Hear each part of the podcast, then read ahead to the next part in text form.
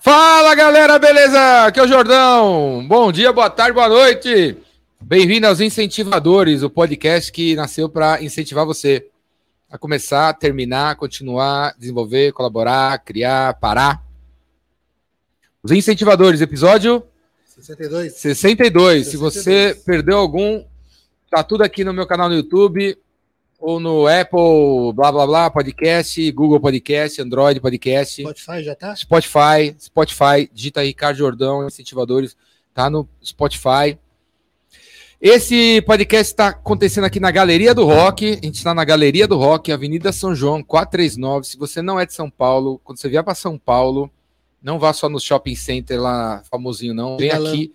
Não aqui. vai só no de galã, vem Tem que aqui. conhecer aqui.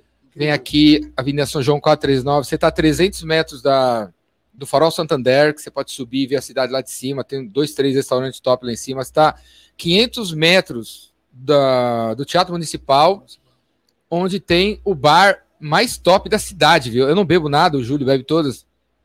Tem o bar mais top da cidade. Bar do Cofre.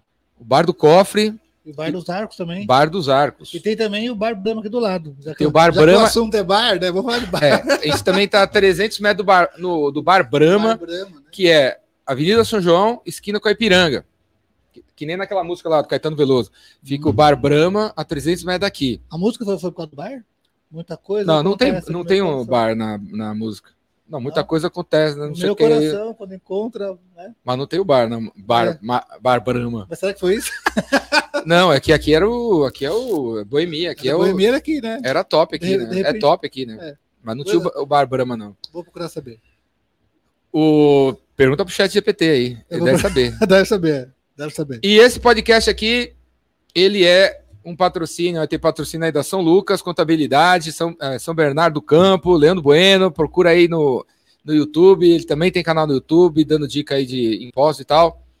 Se você tem um contador que se você encontrar aí no shopping, você nem reconhece, porque ele não aparece na sua empresa há mais de quatro anos, a não ser através de DARFs e boletos, tá na hora de trocar esse cara ausente aí por um cara presente.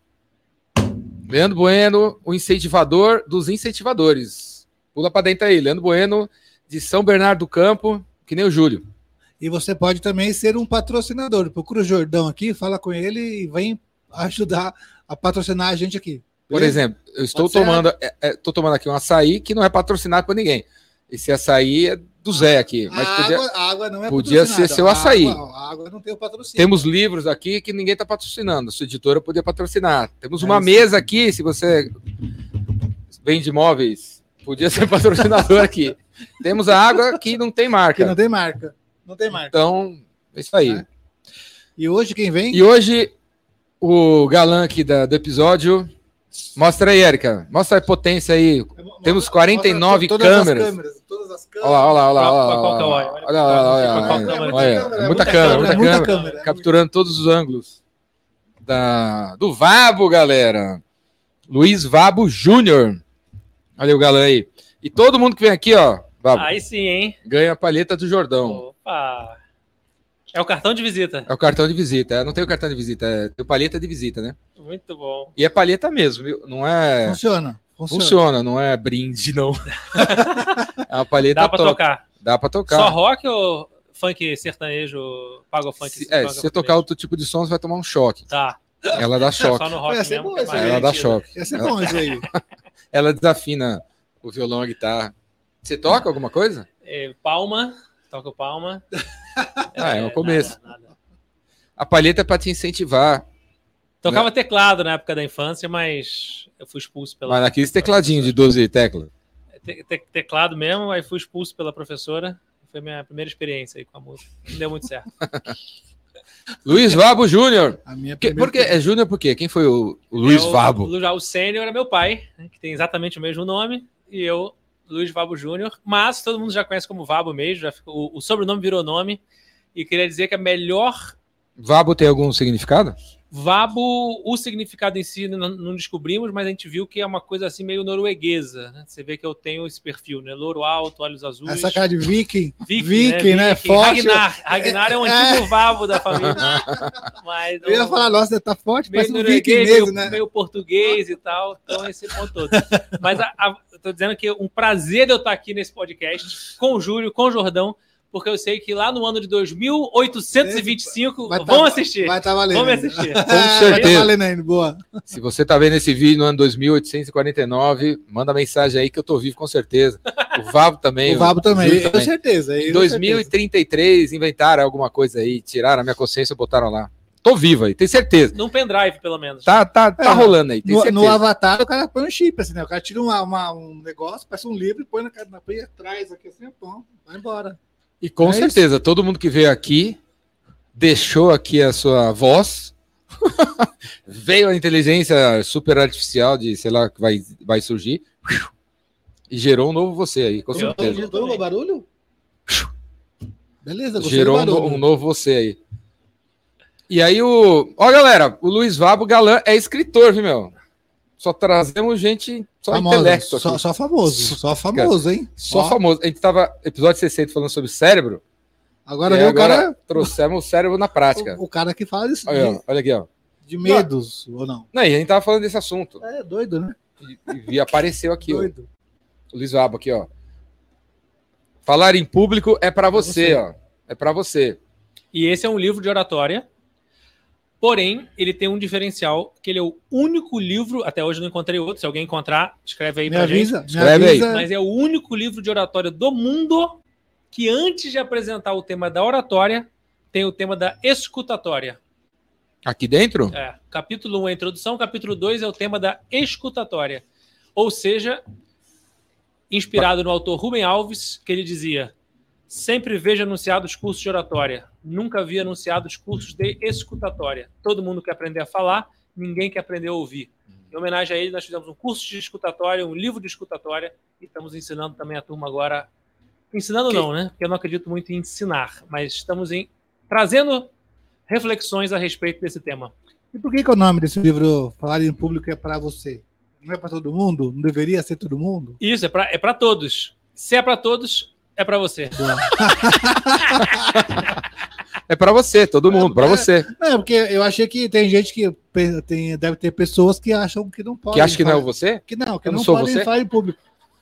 O, o- você olha a capa, o, o livro está falando com você. É para você, acredite, porque tem muito essa questão da- das crenças limitantes. né, Sim, que é. eu normalmente é eu não consigo, eu não mereço. Isso para oratória, mas para outros elementos da vida também. Então é tentar identificar isso e não acreditar que isso é verdade, porque não é. Né? Dá para desenvolver, dá para evoluir qualquer coisa que você quiser. O, e não, e se você começar com a escutatória, tem tudo a ver mesmo, eu acho, né? Porque talvez a, a gente não quer falar, porque a gente não sabe se o que a gente quer falar é o que o cara quer ouvir, né? Agora, se você souber, através da, da escutatória, um pouco da pessoa, talvez você. Não, peraí, ele gosta disso, então se eu falar disso, não vou, não vou ser rejeitado, não vou. Não vai pegar mal.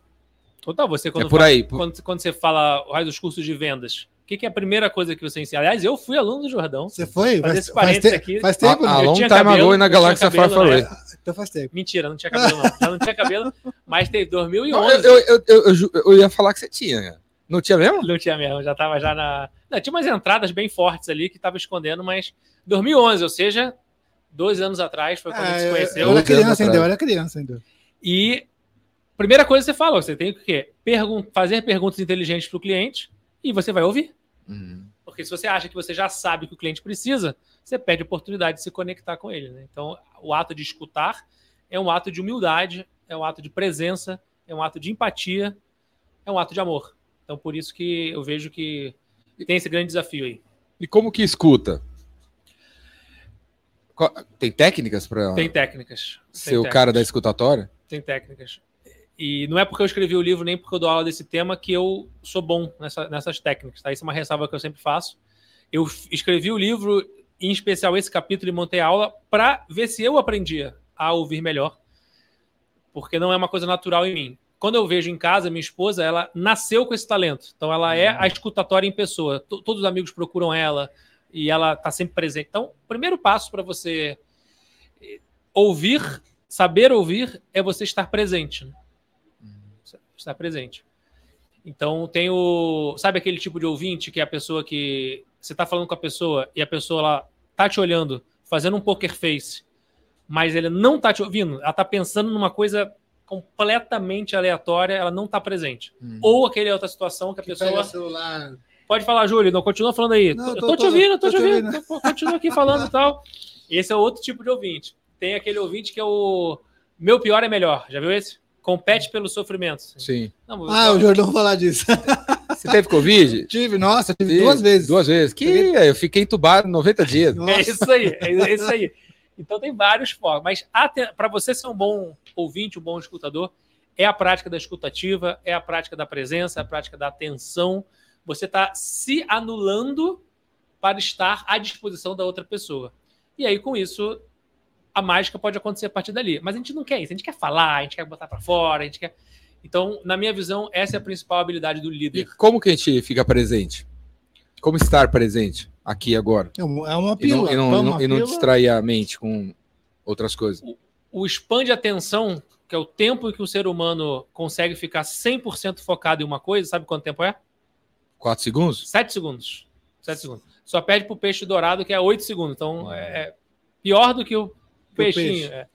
Então é bem difícil, porque o tempo inteiro a nossa mente quer pregar peças. O tempo inteiro a nossa mente quer nos desviar. Uhum. Então, sem dúvida, a prática de Prestar presença, atenção. prestar atenção de propósito no momento presente. Ou seja, eu estou aqui no podcast, eu estou o máximo possível focado em estar aqui. O que eu vou fazer depois, o que eu fiz antes, o que, que, o que, deixa, deixa para lá. Eu estou focado em estar aqui.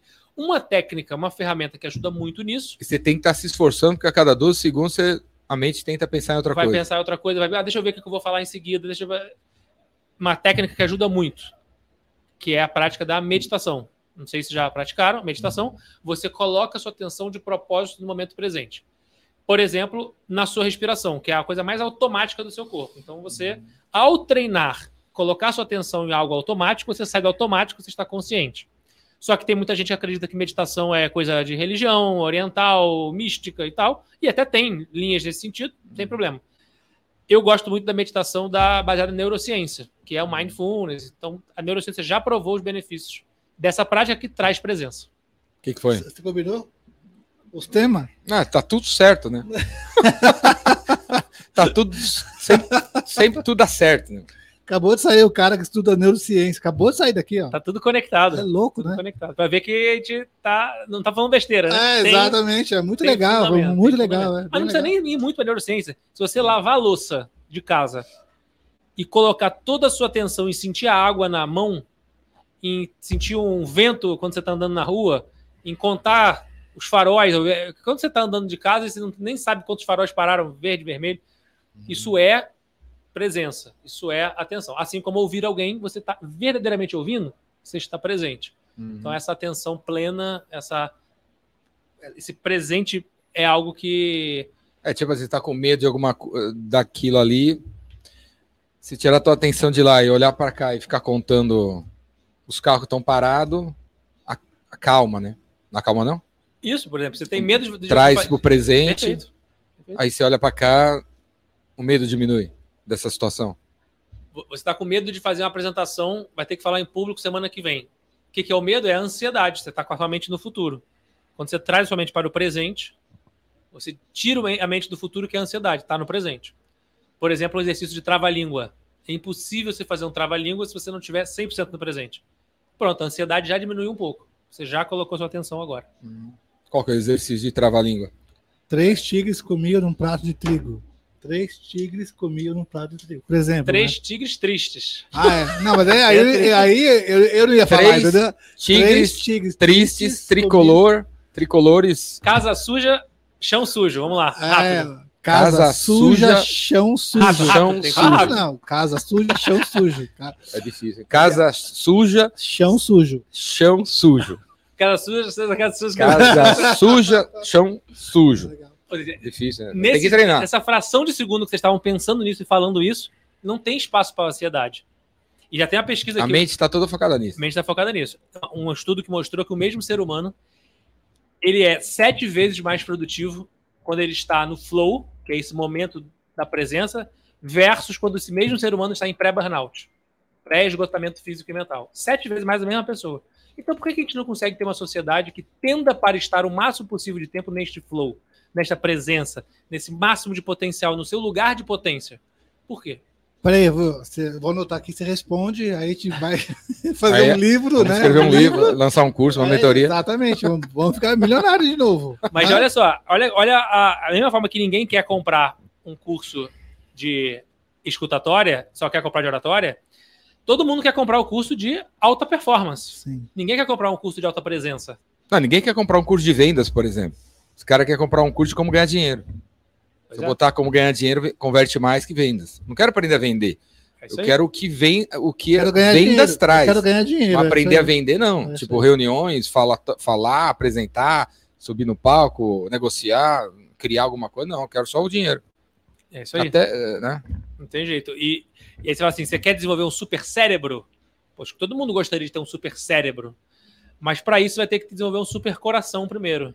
Putz, mas aí é abraçar a árvore, né? Aí não é negócio que. Aí eu vou ter que falar com a minha irmã, né? Vou ter que pedir desculpa, não é isso? Aí, ou seja, você vai ter que enfrentar coisas difíceis que. não- E no final do dia você tem que vender o que a pessoa acha que Precisa. precisa para quer, né? Para entregar o que ela precisa realmente. Sim. E como que perde o medo de falar em público? Como que perde o medo? É.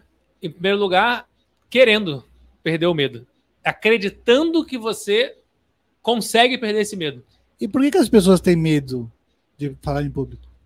Então, por que, que a pessoa tem medo? Isso. Até fui pesquisar por conta do livro, a- as pesquisas mostram, né? Número um, o maior medo da humanidade é falar em público.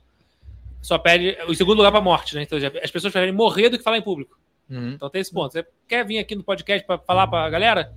Deixa eu falecer aqui. É, que eu vou morrer melhor. e aí.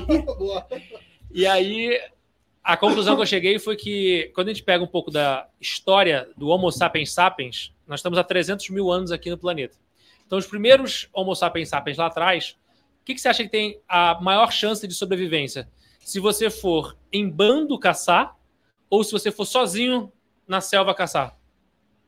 O que, que é mais Em bando. fácil sobreviver? Em bando, em bando. Em bando, certo? É, mas gente- é, o Júlio acertou porque O cara, o cara, uma aula o cara deu a dica antes. Ah, então, Se então você- já, É, não, já é sabe. o cara usou leões. Se, é, né? se você é. for caçar um leão sozinho, você perde pro leão. Mas se 50 seres humanos forem caçar 50 leões, os seres humanos ganham. Que um vai fazer uma armadilha aqui, outro vai fazer não sei o que lá ali. Esse é o ponto. E o que, que é a situação moderna que mais se assemelha a essa? Em que você desgarra do bando, tem vários leões olhando para você e você tá lá sozinho, Sozinho. é o falar em público. Então as reações físico-químicas no corpo são as mesmas. Se você estivesse enfrentando o leão, só que hoje em dia não tem mais o leão na selva, o leão são as situações de estresse e ansiedade do dia a dia. Então isso é o motivo pelo qual nós temos esse medo além da questão dos sabotadores, né? Que vem os pensamentos do tipo, eu não sou capaz, eu não mereço, tem alguém melhor do que eu, eu não consigo. Então, por isso que acreditar é o primeiro passo. Só que só acreditar não é suficiente. Mas para conseguir. Mas, é, E como é que acredita, né? Mas não acreditar é, pior. suficiente para não conseguir. Só acreditar não é suficiente para conseguir, não acreditar é suficiente para não conseguir. Como faz para acreditar? Tem alguns caminhos. Você primeiro ouvir o que a gente está falando aqui, olha, você é você, você não é seus pensamentos. Então, na hora que vier um pensamento, você identifica que veio o pensamento e fala: opa, peraí, o meu pensamento disse que eu não sou capaz. Não é verdade. Começa a sair do automático. Sair desse piloto automático. Não aceitar esse pensamento. Mas, não mas- mas não é você que pensa os seus pensamentos? Como É. você não é... Mas você não, mas você é você, você não é seus pensamentos. Assim como você não é seus sentimentos também. Sim. Assim como você fala assim, ó, você é desorganizado. Você não é desorganizado. Uma atitude sua Foi. passou a percepção, deu uma desorganização, mas você não é desorganizado. Sim. Faz sentido? Então, com isso, a gente começa a inverter um pouco esse jogo, e aí tem uma série de técnicas que vão diminuir o medo, diminuir a ansiedade. Por exemplo, se você treinar antes, você treina oito vezes a, a apresentação. É número 62 que vocês fazem aqui. Pô, a primeira vez, talvez não tenha ficado tão boa quanto as últimas A vezes. primeira vez eu tava Não, todo eu Nem preto. lembrei, nem Tava lembrei tudo da. preto. Só foi falar da São Lucas no sétimo episódio. Então.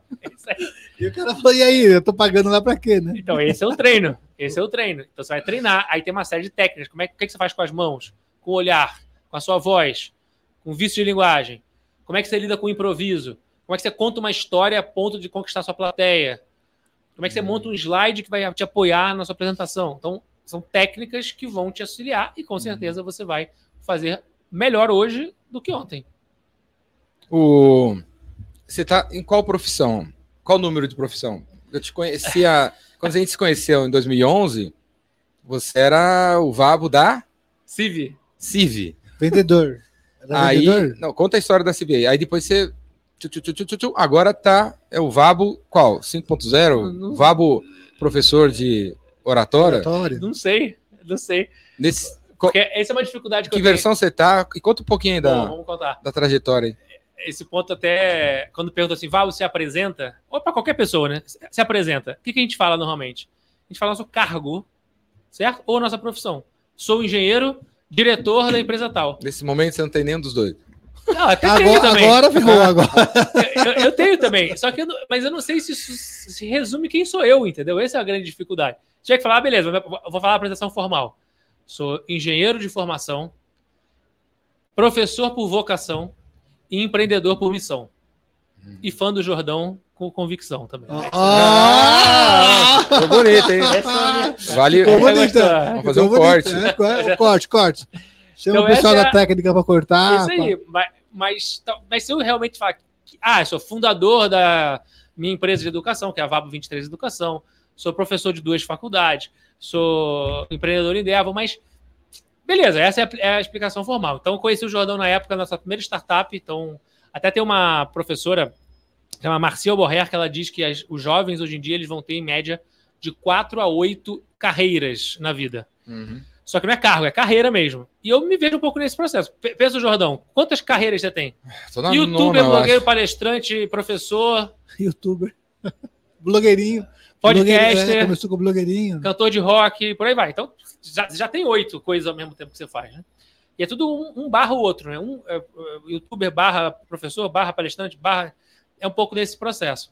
Então, a gente se conheceu na época da CIV, que era uma startup de tecnologia B2B para e-commerce, e que junto com o meu sócio, junto com o time, a gente construiu uma tecnologia inovadora para o e-commerce. Uhum. E passamos por esse processo que todo pessoal que monta startup passa, né? Começar do zero, achar um problema, achar um cliente, um modelo de negócio, produto e serviço, crescer a empresa, contratar gente, receber investimento. Passamos por todo esse processo lá em 2010, 2011. E depois de cinco anos a gente vendeu essa startup para o nosso principal cliente, que era a B2W Lojas Americanas. né? Aí eu passei dois anos lá nas Lojas Americanas, não foi na área de contabilidade, tá? Só para deixar isso bem claro aí para quem está assistindo a gente, dado o atual cenário, né?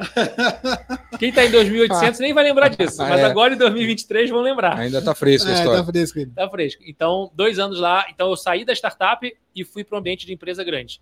Uma empresa de 250 pessoas para uma empresa de 20 mil pessoas. Então, um outro cenário, um outro aprendizado de navegar num. Saímos de um jet ski ali, uma lanchinha, fomos para um transatlântico. Acabou meu contrato lá, terminamos a integração da, da empresa. Os nossos investidores na CIV era a Estônia, o, o fundador da Estônia. E aí eles me convidaram para retornar para o grupo. E eu já migrei da área de negócios para a área de people. Porque eu entendi que o grande desafio que nós temos é a formação dos seres humanos. Qualquer desafio que a gente tem no negócio só vai acontecer se eu conseguir formar um time campeão. Uhum. E aí eu fui para a Stone, e aí na Stone foi a oportunidade que eu tive de viver o unicórnio. Crescimento exponencial. Contratava 300 pessoas por mês. Abria um escritório a cada dois dias e em 15 meses abriu capital na Bolsa da Nasdaq. Foi a segunda empresa brasileira. Uma semana antes abriu a Arco, uma semana depois a Stone. Então, Hum. uma experiência incrível também de sair da startup para a empresa grande, da empresa grande para o crescimento exponencial, loucura, outros aprendizados. uh, Não tem nenhum livro que fale sobre isso. Crescimento Uhum. tem multinacional, tem startup, mas crescimento louco, acelerado assim, não tinha. Só que em paralelo, eu sempre estive em sala de aula. Paralelo, eu vinha para São Paulo, terça, quinta, morava no Rio, sete da manhã eu estava lá na PUC do Rio dando aula de empreendedorismo. Porque eu entendia que tinha um pouco ali da minha vocação, tinha um pouco ali do meu a coceira ali, o chamado de estar em sala de aula, ir para arquibancada, que é a sala de aula, volta para a arena, e eu melhorava nesse processo. Até que eu mudei para São Paulo, saí da PUC, vim para o INSPER, e atualmente também nós fundamos a primeira faculdade brasileira focada em formar empreendedores. Não tinha nenhuma faculdade no Brasil com esse foco, ou foca em, em administração, né, para trabalhar em grande empresa e tal. Agora, empreendedor mesmo não tinha, nós criamos. Que é a Vabo 23? Não, chama Link. Link School of Business. Hum. É, em paralelo, eu faço agora também a imersão com o Bernardinho e com o Basaga, que é uma imersão de três dias sobre gestão de pessoas, em parceria com o G4 Educação. Tem a imersão de oratória. Estou em algum conselho de algumas empresas. E tem a VAB 23, que a gente faz treinamento em company também. E É, é Vabo 23, 23 o quê? Do, do o arroba do Instagram é VAB 23. 23 anos. Lenovo. Lenovão, é. Ó, a cara dele, Jordão. Não, uma hora vai ter 24. Né? É, então, é. E, e por aí vai. Mas Por que, que o Instagram 23 é anos? Vabo 23? Isso, é o- isso, no primeiro dia de aula com meus alunos, eu falo, pessoal, quem descobrir isso vai ganhar ponto extra na prova. Então, se eles estiverem assistindo aqui, já, já, vou, já posso dar essa, vai esse sistema. spoiler. Olha, boa. Tem alguns motivos o 23. Primeiro, que é o meu número da sorte. Mas eu nunca fiz numerologia para realmente saber se era, mas só acreditei nisso que era. E... Então, então não faz, é, então não faz. Acredita. Vai que eu faço é, agora e o negócio Não é, vai, né? Não é. Fora que o 23 é um número ímpar. E primo. E tem um crescimento, né? 2 por 3. O que, que isso significa? Nada, né? Mas é o número do Michael Jordan também. Aí faz sentido. Aí você escolheu 23 ou foi aleatório? É o dia que eu nasci também. Então. No Eu Instagram já tinham pego o arroba Vabo, no quatro letras era difícil ter. Então ficou 23, foi ficando, foi ficando. Tá aí. Eu, eu gosto do 29, que é o dia que eu nasci. Tá vendo? Então é isso. Jordão 29. Acho bom legal. Cura tudo.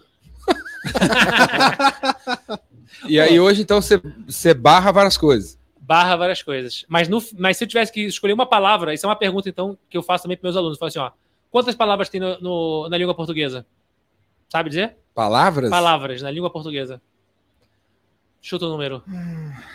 15 mil. Eu, eu acho que são 500 mil.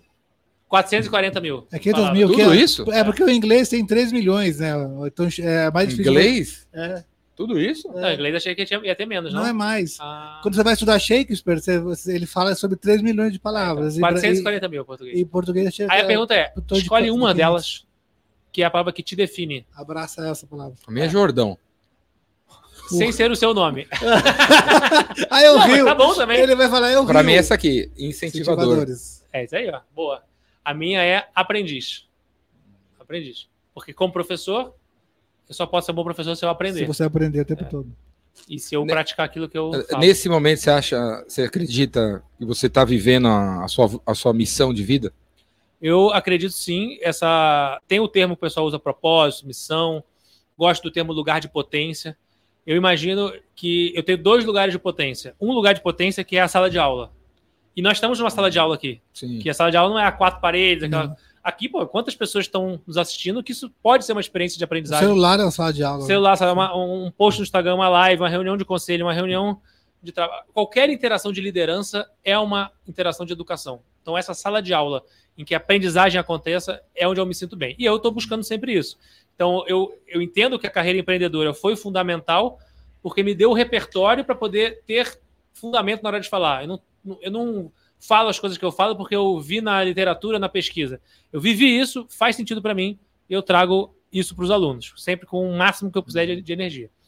E agora, mais recentemente, meu segundo lugar de potência, ou tão importante quanto o primeiro, que é o nascimento da minha filha. né? Então, amanhã, depois da manhã, ela vai fazer dois meses, Qual o nome dela? chama Letícia. Letícia! Se você estiver vendo esse vídeo aí com 18 2000, anos, 2000 e... seu pai é legal. Gente boa. Seu pai é gente boa. gente Seu pai é boa. gente boa, viu?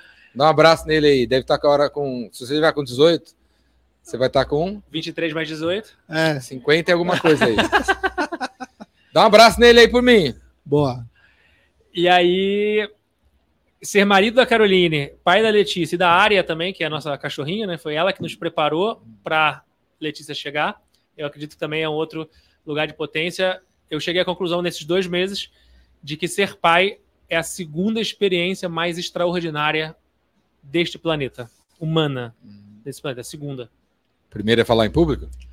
A primeira é ser mãe. A primeira é ser mãe. E esse contato que eu tive com a Caroline nesses últimos meses dela de gravidez e agora, todo respeito e Sim. reverência às mulheres.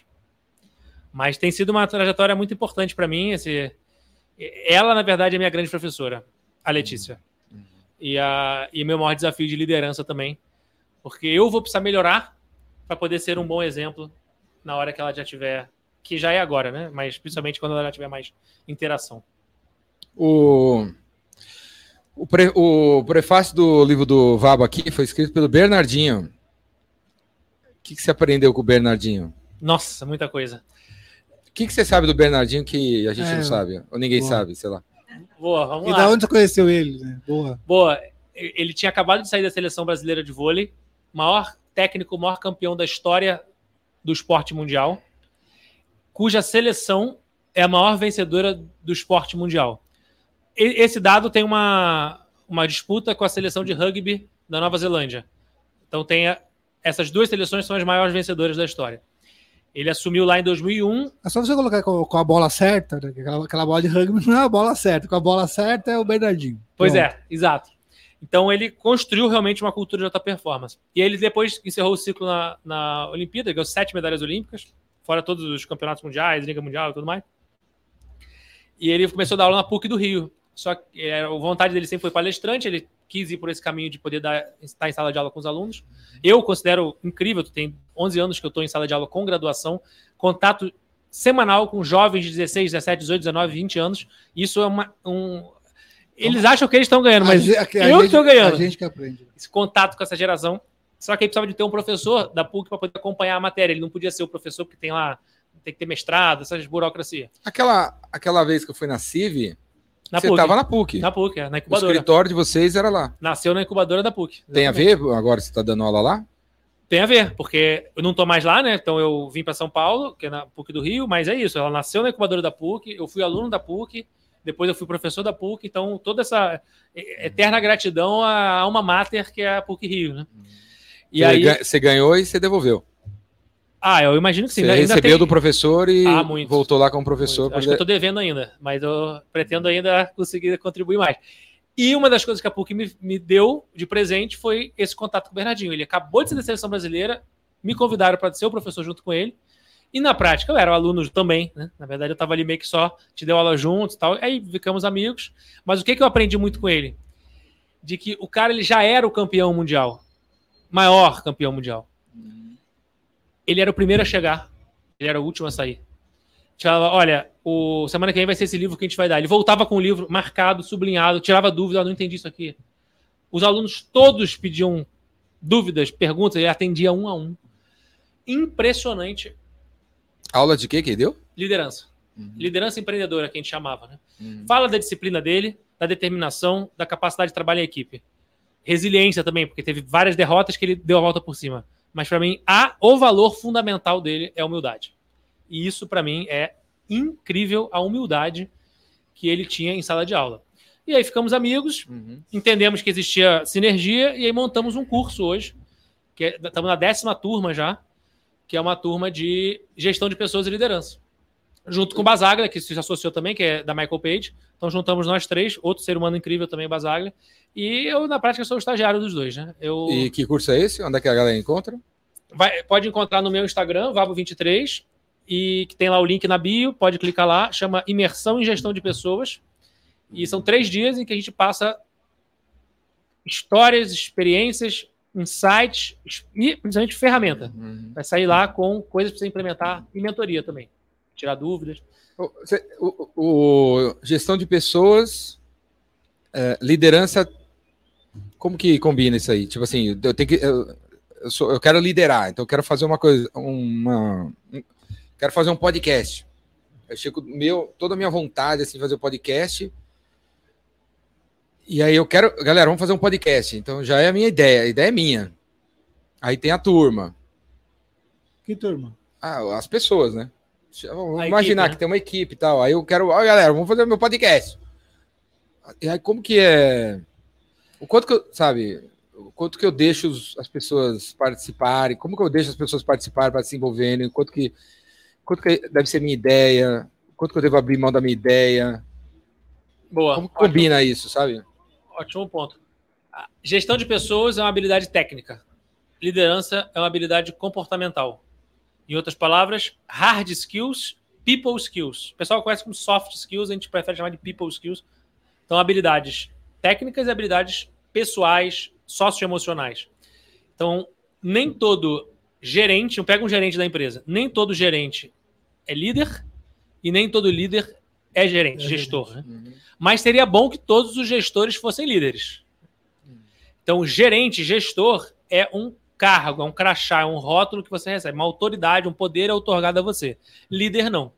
Líder, a pessoa pode ser estagiário, ele vai ser líder. Ele pode ser o presidente da empresa, ele pode não ser um bom líder. Porque liderança tem a ver com influenciar, com Uhum. inspirar, com estimular, com empoderar os outros. É, liderar é sobre os outros. Pelo menos a liderança que eu acredito, não a liderança imposta pela autoridade. Então, como que você faz isso? Você ciente desses conceitos Uhum. de que seu papel é formar pessoas melhores do que você, seu papel é dar voz ao time, seu papel é servir o time. Então a gente trabalha alguns desses conceitos filosóficos barra conceituais, teóricos, né, entre aspas, mas com ferramenta. Então, beleza, para isso você vai ter que entrevistar pessoas. Então, olha só, quer ver um caso também, a gente falou no negócio de falar e ouvir, Uhum. Todo mundo quer fazer um curso de como contratar melhor. Porque afinal a empresa está crescendo, eu quero contratar gente boa. Pergunta se querem fazer um curso de como demitir melhor. Não, mas demitir eu já sei fazer, é só mandar a Manda pessoa embora e acabou. é. Não, Não, demitir é o ponto crucial. Você tem que tratar a pessoa com respeito, com dignidade, tem um passo a passo, tem melhor prática. Tem coisa que você não fazer. Eu não E, é, quero. e é o último caso. É o Foi última, isso, você último tem que dar caso. feedback, você tem que tentar. Não, ah, e aí, 100 alunos na turma, eu pergunto, pessoal, dos 100 aqui, isso tô falando da turma de C-level, diretores e tal. Quem aqui já demitiu alguém na vida? Uma pessoa experiente, pô, todos, beleza. Mas quem aqui fez, já fez um curso de como demitir? Aí dos 100, botar aí uns 7, 8. É um número mais até do que eu achava que tinha. Uhum. Tá, dos oito. Quem é que fez o curso de demissão antes da primeira demissão na vida? nenhum, zero. Que é uma coisa básica, né? Agora, pergunta quem estudou mitose, mitocôndria, Uhum. fórmula de Bhaskara Ervilha rugosa, e por aí vai. né? aí vai. Então, esses conceitos é o que a gente trabalha. Em especial para a galera que já é muito experiente. Eu adoro fazer um, um e é exercício prático, né? Assim, ó, slides, coisa chata. É assim, ó, quero ver você demitindo agora. Tá aqui um case. Eu vou te dar o feedback da sua demissão. Eu vou te dar o feedback do seu feedback e o feedback da sua entrevista. Aí vamos ver se realmente você diz que sabe. Vamos ver se você está usando mesmo as melhores práticas. E como que muda o cara que chega lá assim, o líder mandão, né? O cara, o cara deve entrar lá, né? O cara experiente, o líder mandão, top-down, igual o Jordão fala. Como que ele sai lá como, como sendo um líder servidor, né? Um líder cuidador? Que é, é, é, dessa é um puta desafio, né? Puta desafio. Tem duas turmas atrás que o, um desses mega CEOs levantou a mão, é, é de sexta a domingo, sexta de manhã ele levantou o braço. Comecei a falar rapidinho ele. Vabo, só te interromper aqui, é o seguinte. Há 30 anos que eu entrevisto, dou feedback e demito pessoas. O que você vai me ensinar aí de novo? Aí eu, eu detectei, né? Tá aí, Esse é, cara é ele. É ele. O curso é pra você. Sabe, ele acabou de começar, assim, nem tava esquentando ainda. Aí eu falei, veja bem, calma, respira. Domingo à noite a gente conversa, tá? Me dá esse voto de confiança aí, vambora, domingo à noite e tal. Parará. Aí deu domingo de manhã, ele levantou o braço e falou de novo. Ah, 30 anos que eu entrevisto, dou feedback de mim. Tava fazendo tudo errado. Agora eu entendi. Só que eu virei para ele e falei, também não se cobre tanto, era tudo errado e tal. Mas a resposta para mim, que acho que é uma coisa que quebra bastante essa galera, tem gente também que não quer e paciência e não tem o que fazer, não tem como ajudar alguém que não quer ser ajudado. Mas a história do Einstein para mim é muito boa. Atribui-se essa história ao Einstein, a gente já não sabe mais né, se realmente foi o Einstein, foi a Clarice Lispector, né, quem, quem que Foi louco. porque cada um foi o Jordão né, na outra vida dele O Cortella. a Cortella. Mas o Einstein foi o seguinte: prova na faculdade, o professor assistente do Einstein saiu correndo e falou: Professor Einstein, professor Einstein, a prova é agora e eu acabei de olhar, é a mesma turma e a mesma prova do ano passado. Aí o Einstein falou: Tá, mas e qual o problema? Ele, Não, mas é a mesma prova, é a mesma, mesmas pessoas, mesma. Aí ele falou: Olha, a prova é a mesma, mas um ano se passou.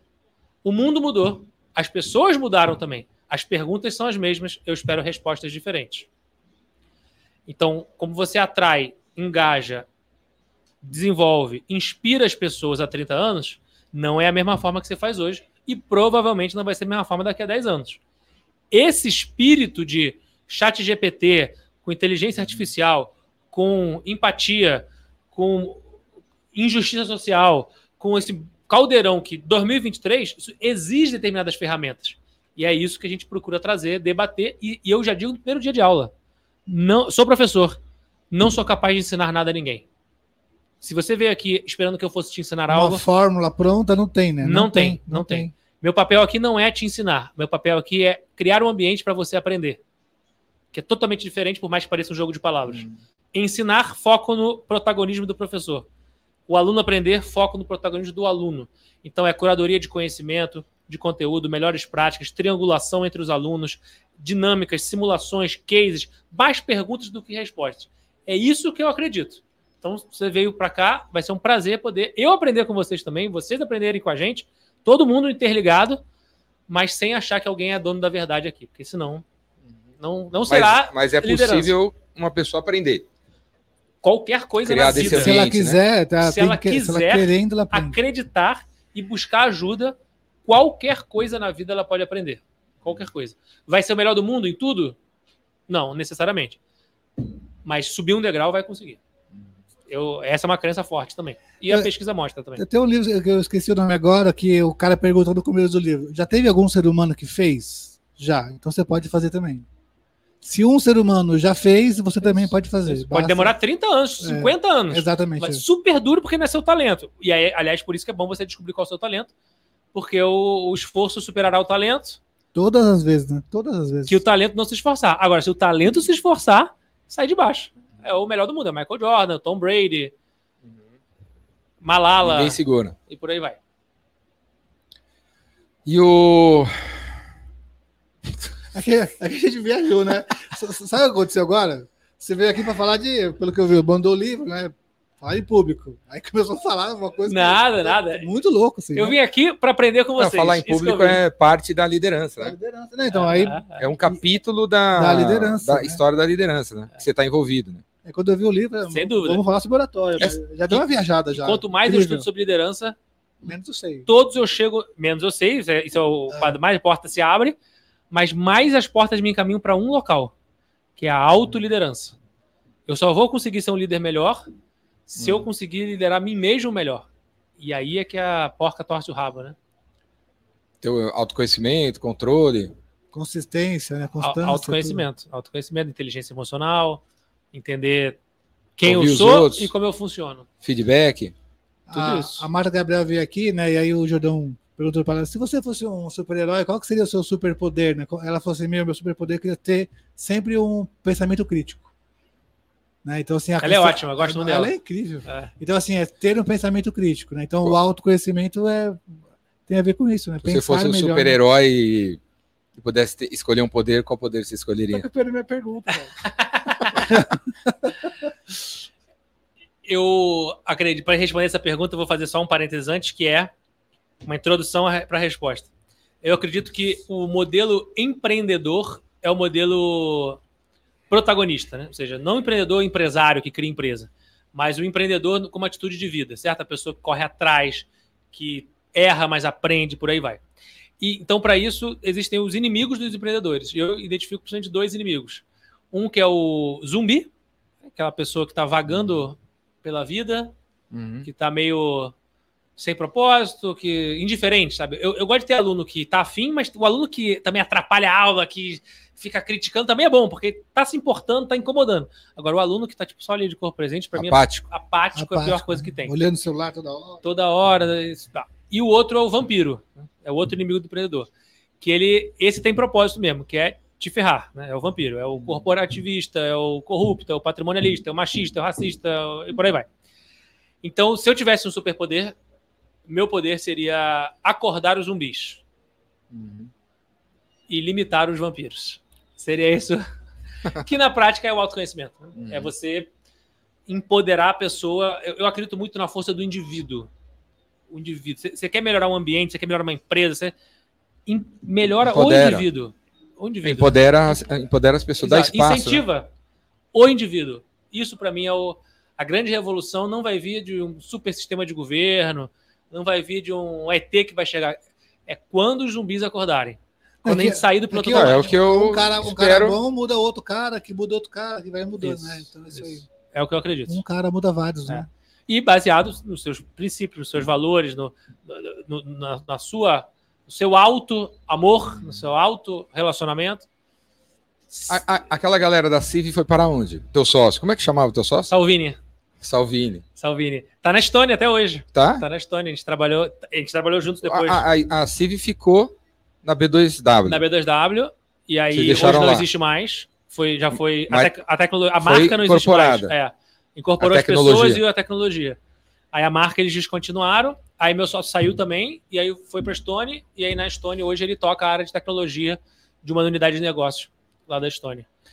Mas a gente está junto em conselho de empresa, a gente sempre se fala e relembra aqueles velhos tempos saudosos. Não, é que vocês cresceram rápido, né? Você falou sair de 250 funcionários para 20 mil. 20 mil, né? Não, 20 mas mil foi quando a gente chegou em foi na 250. Americana. Ah, Você mas- chegou em 250 em É, cinco, cinco anos. anos. Cinco anos, é. A gente fez algumas fusões também com outras empresas também que estavam parte do mesmo grupo investidor, e isso deu uma, uma potência maior nossa. A gente juntou essas cinco empresas e essas, essa nova empresa dessa fusão foi a que foi para dentro lá da, da O que, B2W. que você recomendaria, umas cinco coisas assim, que você recomendaria para um, um empreendedor que está assistindo a gente, que tem três funcionários, quatro funcionários, gostaria de chegar a 250 em cinco anos. Boa, O que, que ele teria que fazer? Uma meia dúzia de coisas aí que ele deveria fazer. Boa. Principais aprendizados, né? Então, a primeira coisa é achar um sócio que te complementa. Achar- um sócio, porque não, não nasceu ainda nenhum ser humano no planeta que consegue fazer as três coisas básicas super bem feitas: né? vender, entregar o produto e cuidar da gestão, pessoas, finanças. Ou você faz muito bem uma coisa e mais ou menos a outra, e não faz a outra e tal. Então, fazer as três muito bem em qualquer ramo é muito difícil. Então, ter esse sócio complemento é muito importante. O segundo crucial também é você criar a escutatória no sentido do cliente, né? Ouvir o cliente o tempo inteiro. Porque a gente acha que a gente sabe, só que a gente não sabe. E o cliente acha que ele sabe, ele também não Ele também sabe. não sabe. Mas a junção entre o que ele não sabe, o que ele fala, o que ele diz, o que ele pensa, o que ele transmite para você, o que o concorrente está fazendo, que lá fora. da- E você criou um mecanismo de você ouvir. É, aí, a gente vende e acha que ele está comprando pelo motivo X e ele está comprando pelo motivo Y. E a gente continua achando que é o X e, e- e investe no X. E, e o- vai ficando cada vez mais difícil para o cliente achar o Y. Mas como ele quer, né? Ele dá um e jeito o e cliente não encontra. sabe, né? Ford disse que se ele fosse seguir os clientes, ele entregaria cavalos mais rápidos, né? E não Exatamente. carro, né? exatamente. Muito Então ele ele investiga qual o problema que está na quinta derivada ali na entrelinha para ele poder chegar no cavalo mais rápido. Esse é um outro ponto importante. Então, cliente em primeiro lugar sempre. O outro ponto importante que eu descobri também é que só existe um verdadeiro diferencial competitivo numa empresa. Tudo que você faz, quanto tempo demora para o seu concorrente copiar seu preço? Às vezes é imediato, né? Horas. Publicou, ele já viu. Já vai. Quanto tempo demora para ele co- copiar o seu posicionamento? Uns dias, talvez. Quanto tempo demora para ele copiar um produto ou serviço que você tem? Talvez algumas semanas. Uma nova tecnologia revolucionária que você lançou? Meses, anos. Mas querendo ou não, tudo isso, com vontade, um caminhãozinho de dinheiro, ele vai copiar. Sim. Mas só tem uma coisa que o seu concorrente nunca vai copiar. E essa, então, é a verdadeira vantagem competitiva. Que é a A sua maneira de O fazer seu as jeito, coisas. né? O seu, o Exatamente. seu Seu jeito, jeitinho. né? O seu jeito. sua né? cultura, que é a forma como você faz as coisas. Isso foi muito curioso, porque na época da CIV nós tivemos uma, um concorrente nosso que ele era carne de pescoço. Quem era mesmo? Eu chamava, tinha, tinha, tinha alguns nesse processo, né? Mas tinha Precifica, Ah, é, lembra? precifica. Então, Foi- sumiu? Foi comprado também? eu acho que existe ainda hoje, não, não tô acompanhando mais. Eu lembro. Mas era assim, ó, cliente nosso é metade do preço. Funcionário nosso dobra o salário. Era nesse, nesse patamar. E a gente falou, nossa, e, e a gente tinha criado esse segmento, então a gente ficou três anos sem ninguém. Aí eles chegaram e reinventava a roda. Nós somos a primeira. Cara, tô há três anos já aqui. Não, Então- mas é a versão Então, 2.0 Para quem não conhece, qual é esse segmento? era o segmento de precificação dinâmica no e-commerce, monitoramento da concorrência. Então era um, um robozinho que percorria o site das lojas e trazia informação de preço em tempo real. E eles eram muito bons numa coisa que a gente era péssimo. Eles eram muito bons em marketing. A gente era péssimo em marketing. E aí compravam o maior stand do evento, fazia palestra, a gente lá meio que contando dinheiro, porque pô, a gente queria atender o cliente, mas não tinha como e tal, sei lá, confusão. E aí, até que finalmente, eu, todo mundo panicando, eu lembrei que eu tinha estudado um case no mestrado, que era o case do McDonald's. E aí o McDonald's, como que o McDonald's decide onde vai abrir a próxima lanchonete? Aí ele, ele fala, ó, é, estuda tudo, uma série de pesquisas, vai para cima, vai para baixo, com a demográfico, sociológico, não sei o quê, é ali, naquela esquina, daquele Uhum. bairro. Uhum, Um mês depois, o Burger King abre em frente. Né? Esse, esse era o case. uhum. E aí eu lembrei que na Endeavor tinha um mentor do McDonald's, o vice-presidente do McDonald's era mentor da Endeavor. Eu falei, cara, preciso de uma mentoria com ele, porque isso está acontecendo com a gente. Tecnologia para e-commerce, nada a ver com hambúrguer, mas vamos lá. Contei essa história para ele, e aí ele falou, fez exatamente essa pergunta para mim. Vabo, se você tiver que focar em três coisas apenas, o que, que você focaria? O que, que são as três coisas mais importantes da sua vida como empreendedor? Eu falei, olha, meu time, coisa mais importante, a cultura. Meu cliente, então, tem um serviço que resolve a dor dele, gera encantamento, e a experiência ser incrível, o atendimento ser maravilhoso. Aí ele falou: foca nisso, esquece os concorrentes, acabou a mentoria. Valeu, obrigado. Obrigado, valeu, tchau, tchau. Então, isso eu diria para quem está nos assistindo. Seja, O- eh, esses dias me falaram que a, onde um pão de açúcar, a Swift, está crescendo, né? Lojas, Swift. Ela está abrindo loja onde tem pão de açúcar. Onde tem um pão de açúcar, eles abrem uma e loja. dentro do Pão de Açúcar também. Tem dentro do pão de açúcar É. também, uma parada lá, um, É. um corner É. enorme. Mas estão abrindo uma loja dentro do lado. No Itaim, no Itaim ali tem uma, exatamente em frente. Ah, o cara fez a pesquisa, vamos colocar. Né? Ganhei a pesquisa. Ganhei a Não, pesquisa. a Pepsi não faz campanha de marketing há anos. Ela só quer estar do lado da Coca. Deixa a Coca gastar dinheiro com marketing aí, os caras virem para cá e a gente pegar, a gente pegar 3% do mercado, tá bom, né? Pois é. 5, 10, 7. Mas aí é um posicionamento, né? Ela, ela sempre vai ser a Pepsi, ela nunca vai ser a Coca. Não é, não quer ser a Coca. É caro ser- é, essa história de ser a Coca. É. Aí chegou um cara lá e falou: Ué, vocês estão querendo ser a Coca? Pra quê? Não vai rolar, a gente é Pepsi mesmo. É isso aí. E vamos ficar com 10%. É mais lucrativo ter 10% e brigar para ser a Coca. Pois é. É uma escolha, não tem certo ou errado. Não, é- Você quer ser a Coca ou a Pepsi da sua vida? eu quero ser eu. Não quero ter que. Você quer ser o Jordão da sua é, vida? eu quero ser eu mesmo. Não, mas é Eu isso mesmo. se eu precisar mudar muita coisa aí pra. Pra quê? Não quero, não. Mas é isso, é isso. Tem a ver com ego, né? Humildade, arrogância, Total. botar na cabeça que quer ser grande. E não precisa. Isso é uma escolha, mas é fazer uma escolha consciente. Isso pra mim é muito importante. E o ego no bolso sempre, ego no bolso. Toda vez que meu ego não estava no meu bolso, ele estava no controle, ele estava dando Puta, caos. E, bom, é, eu- é, Ele não cre- acompanha. crescimento, crescimento. Tem que crescer, tem que crescer, tem que crescer. Ah, aí tem as pessoas. Aí o crescimento sempre, sempre é mais agressivo que as pessoas. É, temos que crescer 30%, mas a galera não tá pronto, não cresceu 30%. E aí, como é que quem que vem primeiro, o crescimento ou as pessoas? Como, Não, como e, que você junto com lida? isso, e tem que crescer mesmo, né? É, Tem, é, tem que crescer tem que mesmo, e tem que ser crescer 30% mesmo. Bom ponto. Nessa, nessa tua história da Estônia aí, crescer 300 funcionários por Por mês, mês, e tal. E deve ter tido ali, deve ter, ter deve ter tido gente que morreu no meio do caminho, né? Porque tipo, você, Saiu, né? você botou 300 pessoas num departamento de Saiu um cara quantos? que não sabia, ainda não estava preparado para isso. Pois é. Coitado, o cara espanou, tá fazendo terapia até hoje. E aí não, vambora, crescer, bora. Troca aí o cara. Como, como que é isso? Pois é. Como lida com isso? Em primeiro lugar, total pergunta totalmente pertinente. O que eu aprendi nesse meio tempo é que como quando estamos tocando negócios, existem problemas. Quando tem um problema, o que, que você faz como gestor? Tem um problema, apareceu. O que, que você faz? Vou resolver. Resolve o problema, Vamos perfeito. resolver. Então, tem um problema, você nem sabe o que é o problema direito, nem sabe qual a solução, mas você corre atrás e você resolve. Porém, existem situações na vida, como de- do líder, que não são problemas, são dilemas. E dilema não tem solução. Isso me deu uma paz, entre aspas, porque eu estava tentando achar solução para um dilema. E não, dilema você administra. Dilema você reconhece que existe e mitiga os efeitos, mas ele sempre vai estar presente lá. Por exemplo, o eterno dilema da cultura versus resultado, que é isso daí. Eu quero entregar resultado, mas eu vou entregar resultado a qualquer custo.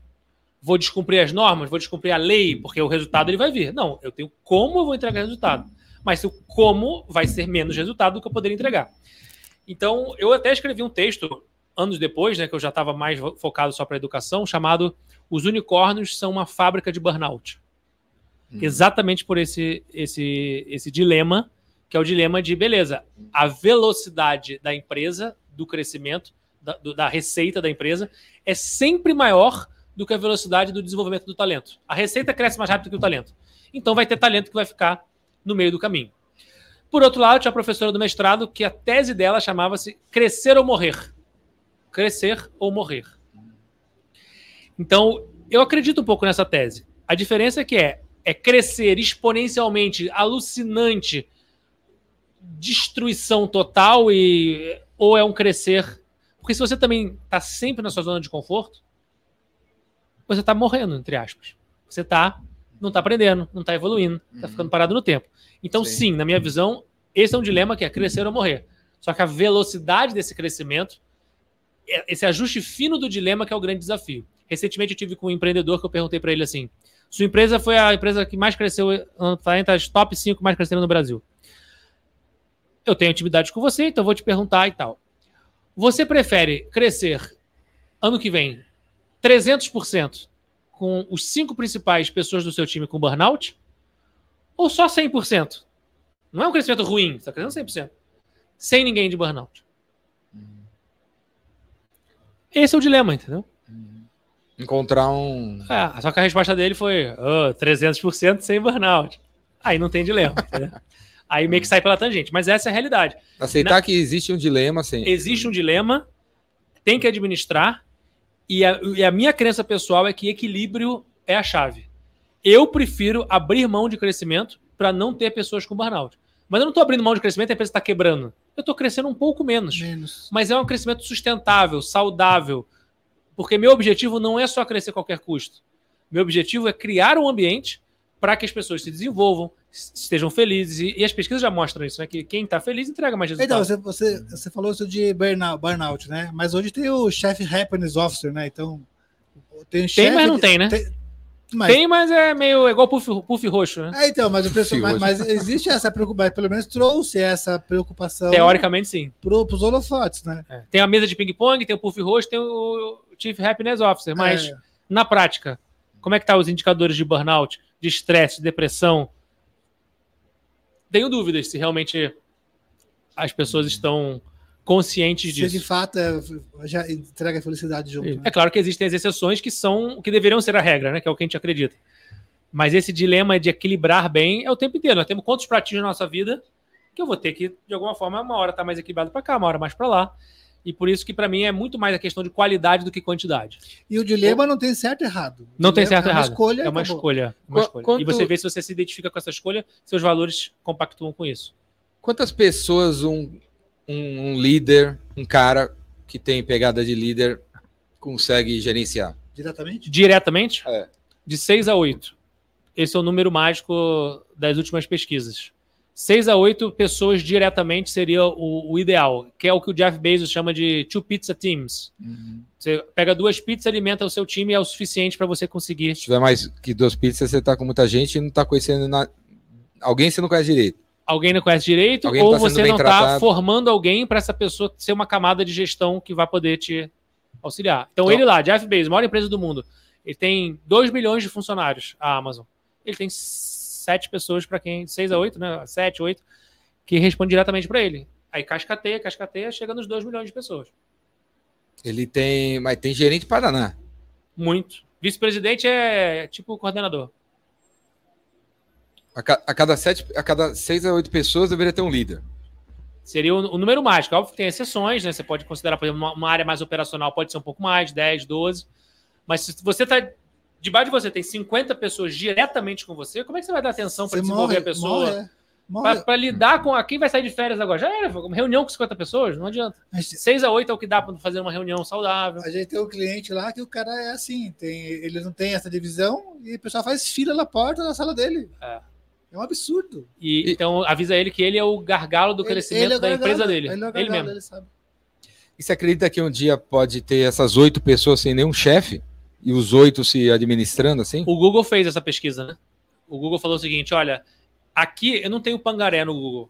Eu tenho engenheiro do MIT, designer de Stanford e eu tenho administrador de Harvard. E esse é o time lá de 6, 7, 8. Só gente super, hiper, mega inteligente. Para que, que eu preciso perder tempo com burocrata de gestão, de liderança? Não precisa. Remove essa camada, são pessoas inteligentes, vão tocar bem o, o dia a dia. Conclusão da pesquisa? Não vai.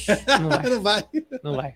Não vai. Oito gênios Não vai. Isso. Tentando chegar a um, um consenso. Real Madrid, o Real Madrid, Tem que ter moderação. É, são, é, é os times de futebol É, com o só galácticos. Dream Team, é, não foi. Porque- Então você pega os seis melhores jogadores de vôlei do mundo e fala, Bernardinho, não precisa daqui. Os seis jogadores vão conseguir Definir as jogadas. defender, vai, não montar vai, é estratégia, bom. ter a visão de fora. visão- Não vai. O papel da liderança. O que acontece Moderar. naturalmente em empresa é caos e desordem. Tirando isso, tudo o resto precisa de liderança. Que é organizar, gerenciar, em especial, inspirar, Cuidar, dar né? exemplo, Cuidar, né? cuidar. Cuidar. Esse é o é, formar as pessoas, educar as pessoas. Esse é o papel. O podcast chama Os Incentivadores. Qual que é o. Quem incentivou você nessa vida aí? Quem, são, quem, foram, quem foram os grandes incentivadores até agora? Na sua trajetória para você chegar onde você chegou? Boa. Sabe que tem três coisas que a gente sempre tem que honrar na vida, né? Tem que honrar nossas origens, nossa palavra e os nossos patrocinadores. Que é São Lucas, agora é o momento. Ah, valeu! Explode o bagulho, né? E nossos incentivadores, né? São nossos patrocinadores. Sem dúvida alguma, não poderia deixar de reconhecer meu pai e minha mãe, que devem estar assistindo. Então, mandar um beijo aqui para meu pai, para minha mãe, para minha avó, que agora é bisavó. Sua avó, quant- quantos anos? Minha avó, 85 anos, não perde uma live, não Olha, perde um legal. Como é que podcast. chama a sua avó? Vovó Neiva. Neiva! Neiva! Aê, Neiva! Beleza? Neiva, Legal se você estiver vendo esse vídeo no ano 2789, manda mensagem aí. Dá- se você estiver vendo esse vídeo no ano 2033, dá um abraço aí no, no Vá por mim, hein? Gente boa, seu neto, hein? E aí, o Vabo, o Vabo Sênior? Top, seu filho, hein? E a tua manhã? Solange. Aê, Solange! Solange Sênior também. Solange Sênior. Vago Sênior, você casou com a Solange Sênior. Parabéns pelo filhão. Então, mandar um beijo aí para meus principais incentivadores da vida. Então, toda a questão de valores, todos os aprendizados, exemplos que eles dão, para mim, foram fundamentais. Agradecer também minha esposa, que hoje é a minha maior incentivadora, é a pessoa com quem eu aprendo diariamente, simplesmente pelo fato dela ser do jeito que ela é, eu aprendo muito com ela. Queria agradecer também meus alunos, são eles que me incentivam a todo dia acordar e fazer o que eu faço e lutar pelo que eu acredito, porque é por eles, né? é, profissionalmente é por eles, e minha filha, minha filha peluda e minha esposa na vida pessoal. E também meus primeiros clientes. né? Queria agradecer também meus primeiros clientes que me incentivaram lá atrás, quando eu não era nada, hoje eu continuo não sendo nada, mas E- e- lá e- era menos ainda, E que compraram um produto que não estava que não funcionando. estava funcionando. E mesmo assim, tudo bem. Tudo bem, Foram cobaias. foram cobaias. Eu lembro de uma reunião que eu fiz na Livraria Cultura. Livraria Cultura, agradecer aí o Sérgio Rez. Sérgio Harris. E a reunião foi assim: foi pessoal, olha, nós vamos fazer isso, isso, isso, isso, isso, isso. Pô, que legal! Vocês querem? Queremos. Então, ó, vai. Não funcionou nada. Aí eu falei, pessoal, mas olha só. Imagina que estava funcionando, ó. Imagina que você vai clicar ali, vai funcionar, vai clicar ali, vai funcionar. Imagina, ó, imaginou? É assim que vai ficar. Tudo bem. Beleza Espera, e tal. Aí deu uma semaninha, funcionou, porque também não adianta. Ah, não. Mas agradecer essa galera, agradecer Ricardo Cabianca, Léo Simão, primeiros clientes que eu, que eu tive, que até hoje, que eles me pedirem, eu sou obrigado a fazer, né? Porque apostaram em mim lá atrás. E a tatuagem aqui é o quê? Bre- A brief. tatuagem é Breathe, é o Breath, né? O, Respire. é o Respire. E Porque tá eu, apontada para você, né? é, pra Você eu, lê. pra eu ler e ver se eu lembro. Res- respirar, porque é o ato mais automático do corpo humano. Se eu tiver que pensar para respirar, todo mundo morre, né? Então, ao olhar para isso, eu lembro de focar na respiração, praticar a presença, calma, estar presente no momento presente. Não, e respirar calma, né? Parece, né? Sim. Parece que você retoma, né? Sim. Conta até 10, controle. né? Antes de. A gente não consegue respirar 12 vezes pensando, sabia? Com- Hã? Uma, até 12. Na oitava você já desenganou. É muito Ah. louco. Tem que... É exercício, né? É o exercício. é. Exercício. Tem retiros de silêncio que você fica três dias, sete dias, dez dias, que é enlouquecedor. Você com você mesmo, seus pensamentos, só respirando, sem se comunicar com ninguém. Não tem, assim, troca de olhares, linguagem não verbal, não tem isso. É você com você. Nunca fiz, mas já fiz, assim, 18 horas de silêncio. Isso já fiz. 18 horas de silêncio? É, foi, acho que foi o máximo que eu consegui fazer num, num, curso que eu fiz. E, e- e depois, quando, quando você quebra o silêncio e o que você produz de. Você sai escrevendo um monte de coisa, é incrível. Você diminui o volume de fora, aumenta o volume de dentro, Eu- acho que no mas é antigo, muito difícil. em algum momento no Antigo Egito, em alguma era lá, as crianças não podiam falar, os filhos do faraó, né? Não podia falar até os sete anos de idade. Passar os sete primeiros anos sem falar nada. Não lembro que, que dinastia foi isso aí. Nossa, imagina. Só podia falar quando sete anos e um, e um dia, assim. Mas aí não sei se eles estavam preparados para lidar com, a, com os pensamentos. Agora, imagina que hoje você fica sete dias sem falar. Não sete anos, né? Mas sete dias. Sete dias. Sim. E aí você vai descobrir bastante coisa sobre você. Por isso ninguém quer, né? Porque é mais fácil ficar reclamando do Lula, do Bolsonaro, do Corinthians, do Flamengo. Da chuva, do. do, Consegue do ficar quieto, né? Pois é. Reclama de tudo, né? E, e você tem algum tudo. hobby? Alguma. Tipo, você é carioca. Sim. Windsurf, sei lá. é, paraglide. Musculação. Qualquer coisa é que forte, pula, né? Qualquer coisa que pula de uma montanha. Legal, legal essa visão Tem- do carioca. Gostei, gostei. É, alguma coisa. Praia, pra mim é. pra Os caras pulam da montanha, sei Ele é lá. viking, ele é eu sou Tem- o carioca mais paulista que você vai conhecer. Meu, um dos hobbies que eu mais amo hoje em dia é xadrez. Xadrez. Aliás, tem umas histórias boas de xadrez também. cê- você e o xadrez é uma. É recente? Você aprendeu a jogar recentemente? Aprendi com 5 anos de idade, meu pai me ensinou. Mas recentemente eu faço aula de xadrez com o antigo técnico da seleção brasileira de xadrez, que é meu psicólogo, Ah, Que que é uma pessoa que me ensina muito. E, inclusive, eu joguei. Ele joga aquelas simultâneas, sabe? Ele contra 40 Sei. pessoas. E aí eu joguei já com ele e ele ganha de todo mundo. né? Então isso é bizarro como é que o xadrez é um oráculo. Então é xadrez com autoconhecimento. A forma como você joga xadrez diz sobre como você toma decisão, se você é ansioso. Então tem várias situações ali. Pô, se você... chama, chama o Não, cara eu do adoro xadrez, aqui. jogo xadrez desde criança. Você, Ó, então, você segue o xadrez, o xadrez do Brasil lá do, do canal do Temos que YouTube? chamar o cara lá. do Rafael Leite? É, Adoro! Ele, ele é legal Adoro! caralho. É o melhor do Brasil Ele pra é mim. Gente boa, Gente pra boa cacete. pra cacete. Aí, te chamou e ele morreu. A história. Ué, então. Chama, vamos chamar ele. Eu acompanho direto, sou fã de carteirinha Eu assisto Rafael Leite. todo, todo dia um vídeo dele. Ele é maravilhoso. E o que eu acho legal dele é a empolgação dele. Ele- né? ele é narra o empolgado, xadrez né? Como se Empolgado, fosse assim. o Galvão Bueno. né? Exatamente, é legal isso. E né? tem os bordões, né? É. Abandonou porque Porque não dá mais. mas não por quê, né? É isso, entendeu? E, É e aí, ele você falando de xadrez, olha como ele mudou a conversa né, dos três gostos aqui. É legal de ver um, um- teoricamente, um negócio que é chato. Chato E o- nada. Não, teoricamente, né? Pra quem não, não, não assiste. E um cara lá do- empolgadíssimo fazendo Eu adoro. o, A narração. a narração. É incrível mesmo, né? Lições de, de liderança com xadrez. Você está ali porque você é o líder das peças. Você está ali para as peças fazerem o que você quer. Ou você deve servir as peças para colocá-las nas melhores posições para elas exercerem os seus potenciais. Essa aí, a alternativa C.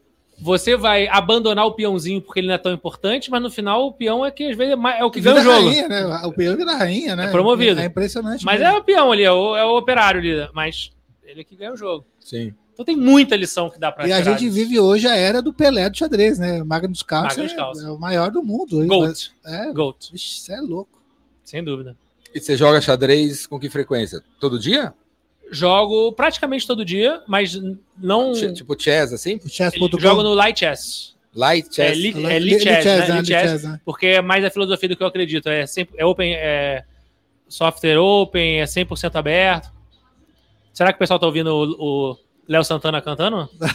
Não pega no microfone, não, né? Não, não pega não. Não, não pega, não. A galera do rock tá com o Léo Santana O aqui. aí sim. carnaval rolou aqui, ó. Rolou o carnaval e teve o podcast. Não, eu pega, não pega, né? Não né? pega, não pega. É, li- jogo no Lit, Lit Chess, Vabo 23, quem quiser me convidar lá para uma Ah, eu partida. chamar. Eu, jogo também muito correspondência, né? Meu pai joga muito também, meu pai joga todo dia. Porque aí você não precisa estar lá jogando sentado, né? Você pode fazer um lance por dia, então é mais calmo, você pensa com calma. Dentro do Lich Dentro do Chess. Lit Chess. Tem essa modalidade. Acho que no Chess É um por dia, né? Um por dia. É um o lance, por dia, ali e tal, é de boa. E, e melhorei muito por causa das aulas. É impressionante. Eu joguei É. a vida inteira sem ter aula.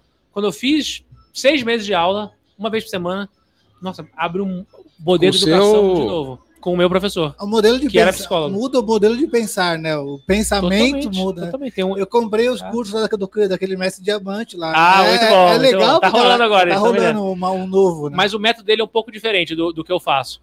Porque normalmente os professores de xadrez, o Diamante Rocha é grande mestre brasileiro, muito professor de xadrez ele vai te ensinar meio que para você saber fazer a abertura, o jogo em si, né? As técnicas de encerramento, de meio.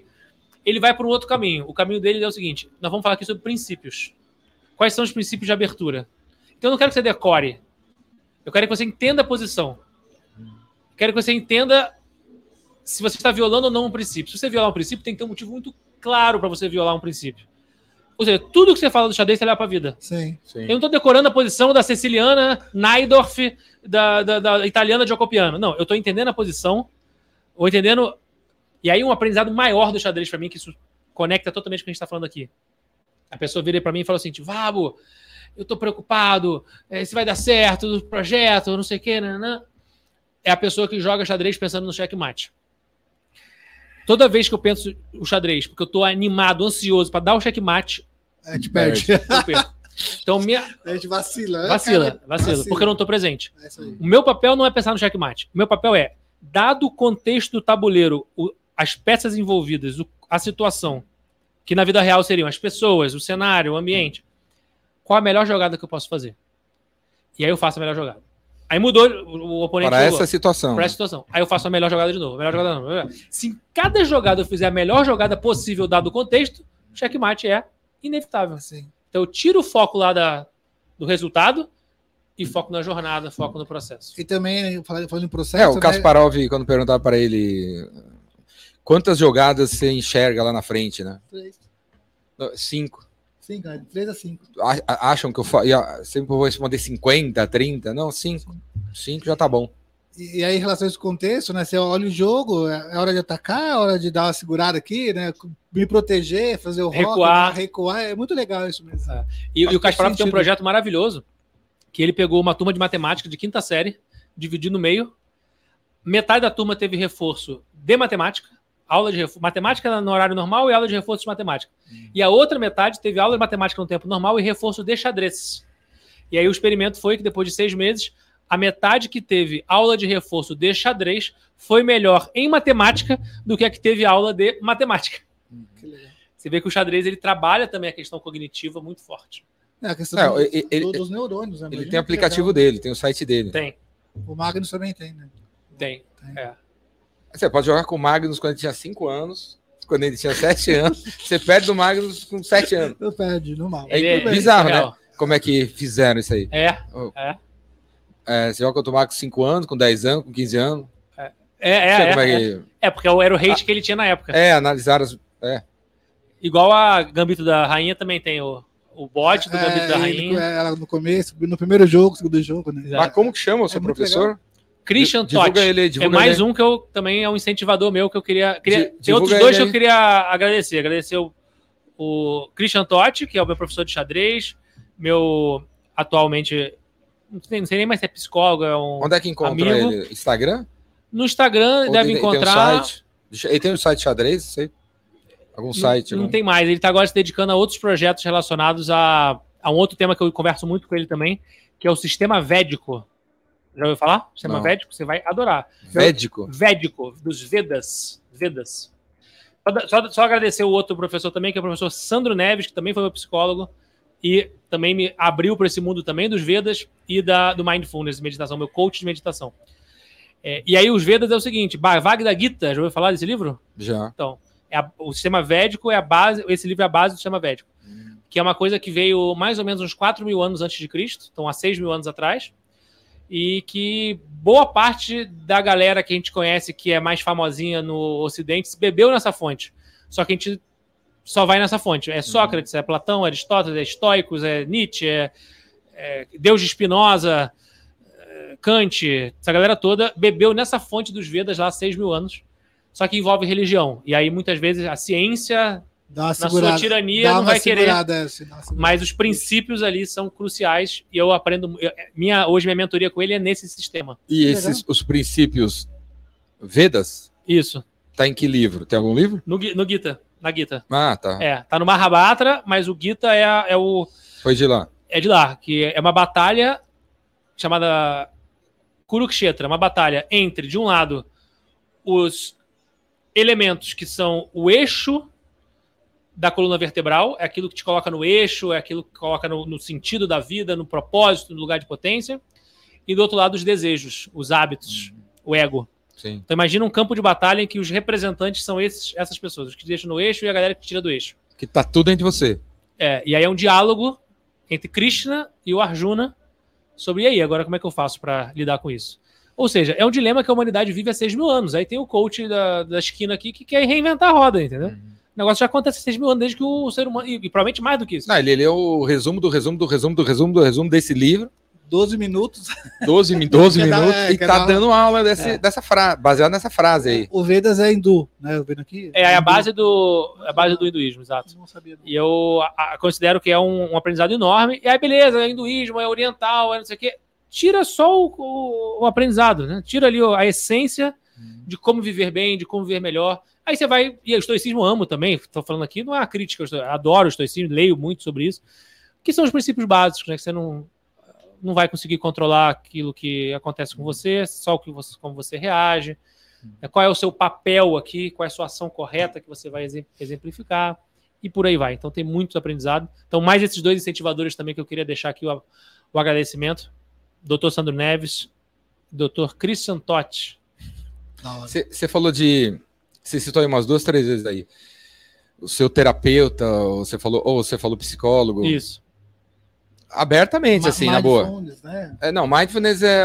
também. Beleza, Presente, né? mindfulness tá na É. moda, assim, sabe?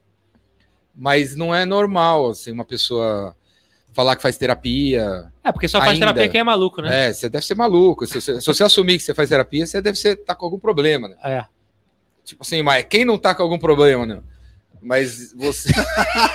é Olha a bizarro. cara que ele fez. A pessoa. "Ó, você faz terapia, você tá com algum problema. Como se a pessoa que tá te julgando não tem nenhum, né? É. Então você. Tá mal informado, ela- né? é, não, é, você aqui. É, A pessoa que acha que não tem problema tá mal informada. sobre ela mesma, né? É, total, total.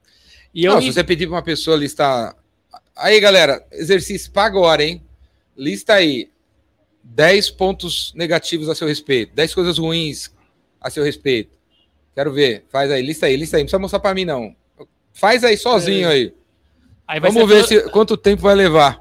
Tem gente que não, não vai nem chegar no quinto. Não, eu sou, eu sou desorganizado, procrastinador. E só, só coisa, só defeito top, né? ansioso, perfeccionista. É, é, Sou só muito defeito- organizada. Eu ah, como sou- muito, é, sei lá, as coisas sou bem muito né? organizada, né? E o pior, depois eu fiquei, cara, não consigo. Passei meia hora aqui pensando, não consigo achar nenhum defeito meu. Já ouvi isso. Eu já É, ouvi. eu já ouvi também, É? já ouvi.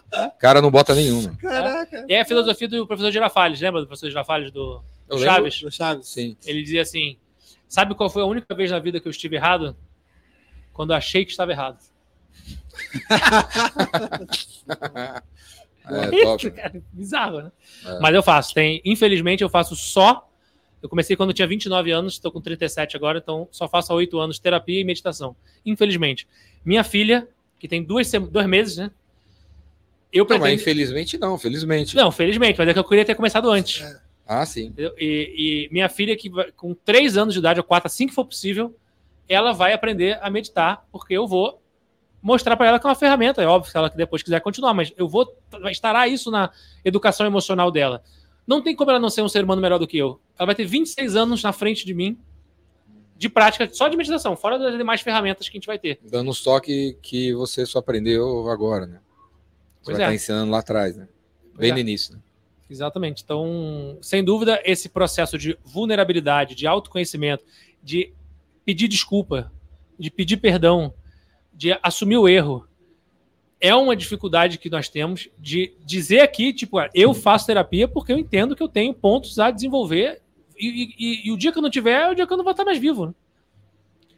Então, é um, é um processo diário. E o, o tempo inteiro o ego tá ali Cutucando. cutucando, querendo atrapalhar. E por isso que eu acho que sucesso é uma palavra muito perigosa. Tem, tem uma frase muito boa, né? Ser vulnerável pode ser a sua maior força, né? É legal essa frase, né? Brené Brown tá aí para nos É, ensinar exa- sobre isso. Exatamente, é. Total, Seja total. vulnerável. é. Eu cheguei à conclusão que de- quando você chega, sabe aquele jogo da vida, tabuleiro? Uhum. E aí imagina que a vida seja o jogo da vida mesmo. Qual que é a última casa do jogo da vida? O que, que é- todo mundo tá buscando? Sucesso, né? É uma das coisas que todo ser humano busca. Sucesso. Aí você vai lá, passa por um monte de coisa e tal. Aí, quando você tá chegando no final, que é o sucesso, tem uma casa antes dela. Se você cair nessa casa, Volta pra trás? É a casa da vaidade. Uma antes do sucesso. Caiu na vaidade, tá escrito o quê? Volte para o começo. Não entendeu nada. Não entendeu nada. Mas o tempo inteiro a vaidade tá aqui me. Ó, legal esse tabuleiro. É, aquele, é, é- é o tabuleiro do jogo mesmo? Não, é, é- é uma metáfora, né? Mas eu, Ah, eu tá. faria. Não, porque eu vi, já vi. Pensei que você tá falando do Não, jogo, tá não, vendo? não. Vamos fazer Não, jogo. eu faria, entendeu? Vamos fazer esse O verdadeiro jogo Vamos da fazer, vida- é, vamos fazer. A casa antes do sucesso é vaidade. E se você caiu nela porque você achou que você teve sucesso, que é melhor do que os outros, que você não, não aprende, não, não quer aprender, é, você caiu na vaidade. Você- Você é poderoso. você vai voltar pro você início. é é. Pode ser nessa vida, pode ser. Na... Esse é um outro mantra também que o meu terapeuta fala, o Christian fala. Fala, cara, essa pessoa fez o máximo que ela pôde no tempo dela. Better luck next life. Boa sorte na próxima vida, Sim. porque nessa vida foi o que deu e tudo bem. Não- também não estamos aqui para cada um. A própria régua é você contra você mesmo. né? Ele fez o que sabia, né? E acabou, né? Tudo bem. É o que eu acredito muito nisso também. E o xadrez ajuda muito nesse processo É. também. O xadrez não tem mentira, né? Você vai querer dar um golpinho ali, vai levar checkmate. O meu, o Rafael Leite fala, ah, eu vou dar um golpinho aqui, é, não tem golpinho. Vai né? levar golpe. É. Agora, na vida, É você dá legal, muito né? golpinho, né? É, você se golpinho. engana. você- Não vou treinar hoje. não É, vou essa história me hoje. lembrou uma, uma questão que sempre me perguntam, né? Sempre comento assim do o quanto um líder, né? Voltando a falar de liderança, né? o quanto um líder deve, deve eh, pode ser amigo do, da turma, o quanto ele não pode, né? Acham que se eu for muito amigo, ah, se, eu, se eu ficar muito amigo dos caras, Vou misturar as coisas. vou misturar as coisas, não vou me respeitar, sei lá. Qual a sua opinião sobre isso aí? O que, que você acha? Boa. De tudo que eu já estudei e que eu já vivi, a palavra amigo, quando você fala assim, ser amigo, cada um vai entender uma coisa. É uma palavra grávida, né? polissêmica, tem vários significados. Então, na minha visão, temos que sair desse não posso ser amigo e vamos lá, me mostra atitudes, exemplos. Porque no final do dia, o seu papel como líder é se conectar com o seu time, criar um espaço de confiança, criar um canal de diálogo. Você pode fazer isso indo para o bar, você pode fazer isso frequentando a casa da pessoa, você pode fazer isso não fazendo nada disso. Então não é ser amigo ou não ser amigo. É você criar um espaço de confiança e de vulnerabilidade em que você constrói um time de alta performance. E vão ter momentos em que você vai ter que fa- E onde vocês se conectam? se conecta. E a pergunta é: essa decisão que eu vou tomar vai ser o melhor para o time ou o melhor para o indivíduo? O time barra a empresa, barra a área. Se eu estou querendo tomar a decisão melhor para o indivíduo em detrimento do time, eu estou falhando como líder.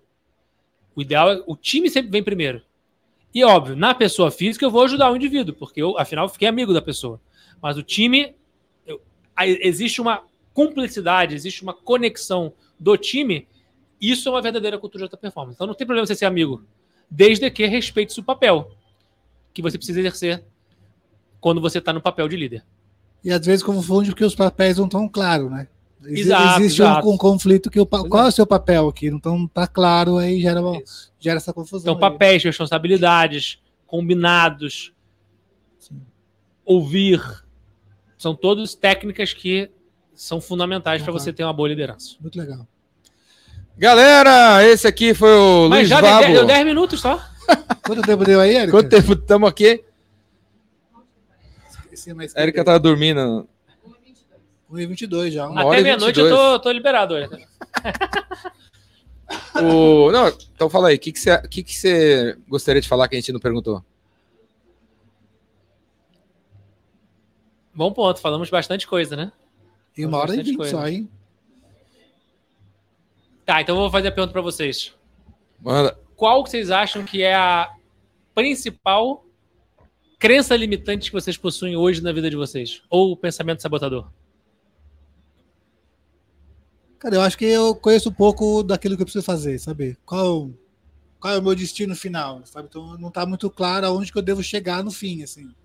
E como eu não tenho clareza do meu objetivo final, o meu caminho é meio tortuoso. Então acho que isso ter um, um objetivo maior, mais claro, sabe? Acho que é isso. Mas aí é- seria o tipo checkmate, né? Você quer saber qual é o checkmate para você melhorar o caminho para chegar no É, checkmate. exatamente. Assim, eu, eu tenho o meu papel, tenho a minha, minha função, mas, mas onde que eu vou? Qual- no meu jogo da vida, qual vai ser a minha última casa, sabe? Eu não vejo como um checkmate, mas eu não sei. como- Mas precisa saber onde, qual é a última casa? Ou você precisa entender o porquê você faz o que você faz? Porque se você foca no porquê você faz o que você faz e você tá no máximo da sua energia vital, coloca o máximo do- da sua potência nisso, o lugar que você vai checar não é tão importante assim. Você vai chegar no lugar campeão porque Sim. você tá fazendo Mas, com pessoas e por si próprio também. Então, é legal falar disso, né? É, a vida não é uma viagem, assim. Sim, A gente não precisa determinar aonde que a gente vai chegar ou não. não necessariamente. Não necessariamente. Seria o equivalente a pessoa, tô indo pra Disney, aí você foca só na Disney, na Disney, na Disney, na Disney, na Disney, você não olhou que na janela passou uma paisagem maravilhosa. Não, é, é, fazer, é, usando a analogia do xadrez aí, o paralelo ao xadrez, só tem que saber os cinco primeiros, os cinco Ah, primeiros jogado. movimentos, não onde você vai chegar lá na frente. Os cinco primeiros, os cinco próximos Ah, então eu sou movimentos. perfeito, cara. Não, a crença limitante Volta, foi você achar que Ah. você precisa É, exa- saber. Exatamente, Esse é é o ponto. legal, Mas, bem, bem legal. como eu mesmo. disse, eu não tenho certeza de nada. Nós estamos aqui trocando ideia, né? E- É, E a gente, a gente é professor e aluno o tempo todo, né? O tempo inteiro, todo, né? tempo Isso que é legal, né? Mais aluno na tela. Aí eu, eu tenho uma música. Aí, galera, tem uma música. Para você que não conseguiu listar nem cinco problemas, eu vou te falar uma música pra você ir aí no Spotify. Ou é, vai no YouTube aí. Chama Curar de Mim. Curar de Mim. Ou a me curar de mim. Vai escutar essa música. Brasileira, a mina Quem canta? top. Ah, esqueci o nome dela. Quem? Marina Falha. Mu- meni- A voz sem- surreal. A me curar de mim. A- a- a- não é? Me curar, me curar de mim. Me curar de mim, Flávia, né? Flávia. Me, assi, confere aí. Me curar de mim. Escuta essa música aí. A letra inteira é, problema, cara. É defeito. é, preciso curar o meu preconceito, meu racismo, meu machismo. A letra inteira. A letra inteira. Só, só coisa se curar de mim. Se curar. Então, eu me, eu me identifico com essa letra aí. Não, não sei, estou eh, em diferentes graus, eu sou tudo isso aí. Eu tenho tudo isso aí ainda, né? Aos 53 anos, ainda sou 43% isso, 29 isso, 49 vezes. A minha a- essa palavra, essa esse, esse essa coisa, essa essa esse conceito da crença limitante, eu não sei se é isso aí. Não, não sei se é esse nome que eu dou para isso, para os defeitos, né? Para as coisas que eu tenho que melhorar. Não sei se é bem isso aí. Não, Não, é- mas tá não sei em- se é uma tá crença. Não é que eu creio que eu sou isso aqui. Eu, eu não sei. Ah, Eu vejo que eu sou. Tudo bem, tudo bem. Se eu vejo, devo eu acreditar, sei lá. Mas essa lista é bem completa, viu? Essa lista é bem completa das coisas que eu tenho que, que melhorar. Essa lista aí. E tem essa consciência, assim, essa humildade. Tento ter essa humildade, sabe? De tenho ainda 49 coisas a consertar e tal.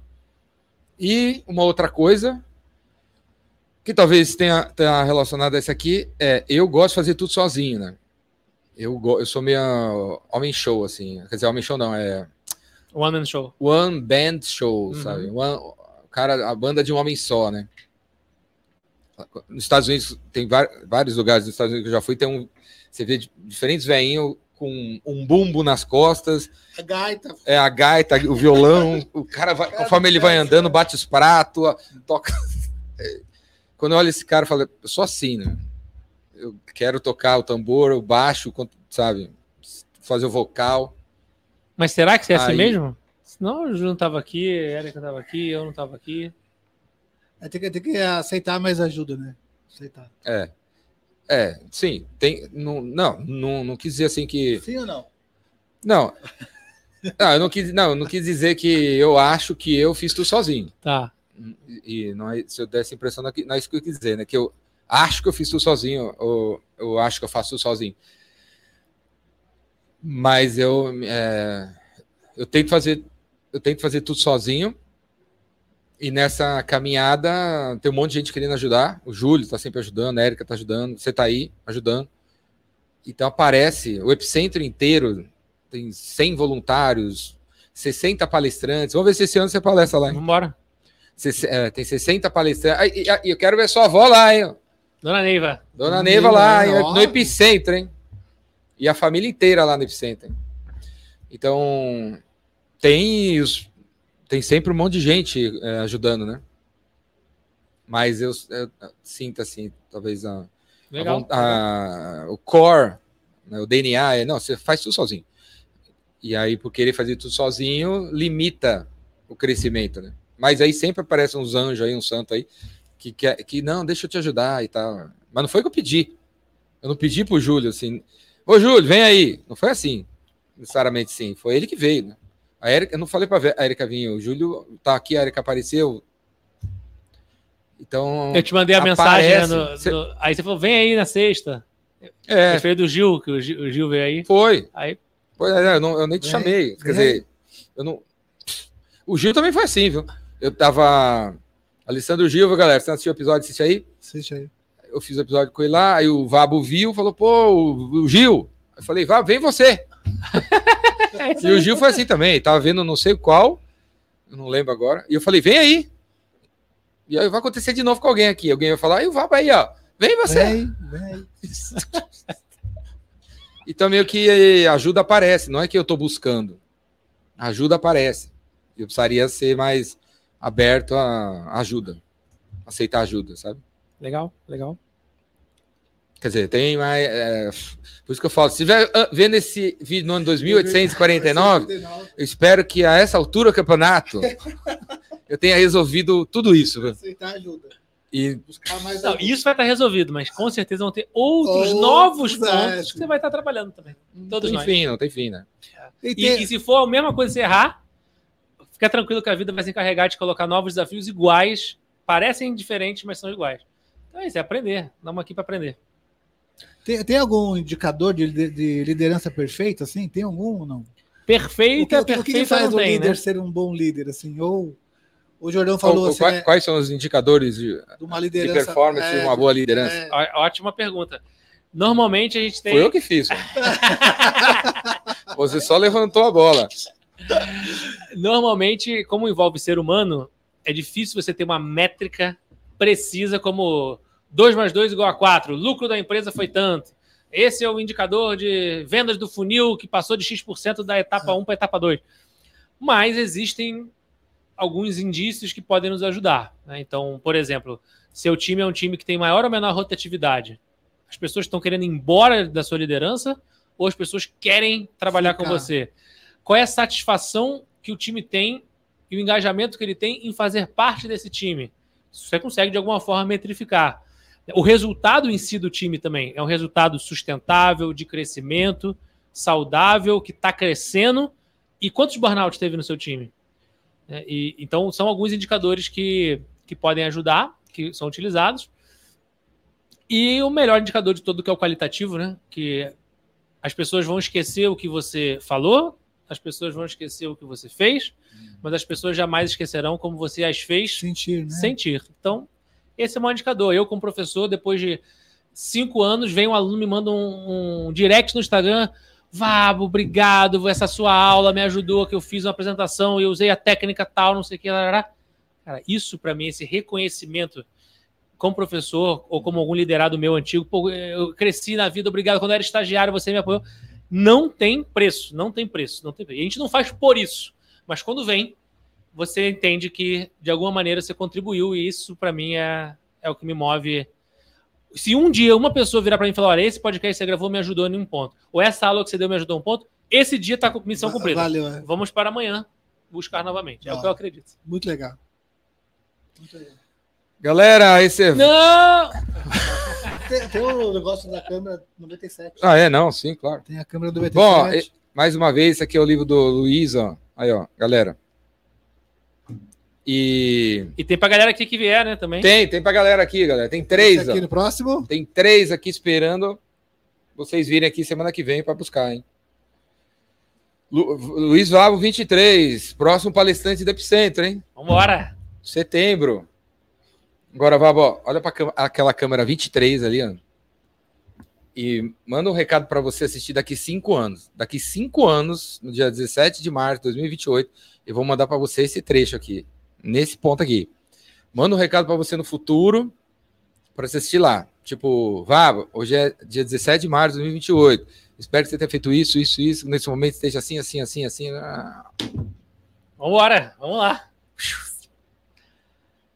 Fala Vabo de 2028. Que prazer falar com você. E Jordão, obrigado por ter me enviado esse vídeo que nós gravamos aqui na Galeria do Rock nesse dia tão especial. Então, quais são minhas metas ali? Sabe que já tem alguns anos que eu planejo minha vida para um ano, para três anos, para dez anos. Então, cinco anos. minha expectativa é que essas metas que eu coloquei para mim eu tenha conseguido bater, mas também se tiver batido, que não tenha autocobrança e tenha aprendido com os erros do porquê eu não bati. Entre elas, por exemplo, pretendo correr aí uma meia maratona, esse é um objetivo que eu tenho. Consigo conseguir também ter uma alimentação mais saudável. Esse é um desafio diário, não é uma coisa que você bate a meta, todo dia você tem que implementar uma alimentação mais saudável e uma prática também estável de meditação pelo menos ali de 5 a 10 minutos por dia. Se eu conseguir fazer isso até 2028 e estar tá estável nesse processo, vou estar tá muito feliz. Também quero acompanhar o crescimento da minha filha Letícia, eh, da minha cachorrinha Área e da minha esposa Caroline. Não sei se até lá já teremos o segundo filho, se vai ser menino, se vai ser menina, mas eu espero que até lá também eu já tenha introduzido a Letícia no, na prática de meditação e na prática do xadrez. Uma para emocional e a outra para o racional, mas ambas estão interligadas. Sim. E profissionalmente, pretendo já ter lançado também mais conteúdos de valor para quem me segue, em especial que eu possa contribuir para o aumento do entendimento das habilidades comportamentais socioemocionais, das people skills, seja através de livro, de curso, e que possa ter gerado mais valor em, na vida de mais pessoas. Então, é, essas são as minhas metas para 2028. Show de bola! Arrasou, arrasou, arrasou. Muito bom. Vabo 28. Galera, Luiz Vabo Júnior, Vabo 23 no Instagram. Se você me segue, segue o galã aí. O, o, o link pro Vabo tá aqui embaixo. Do livro aqui. Vamos achar aqui o livro, botar o link aí embaixo também. Beleza? E o galã aqui vai estar no Epicentro, hein? Com a Boa. família inteira. Vambora. Valeu, valeu galera. Valeu, valeu Vabo. Galera. Valeu, valeu. Valeu, Érica, Júlio. Valeu todo mundo aí, galera. Valeu, valeu, valeu. Valeu, braço. Tchau.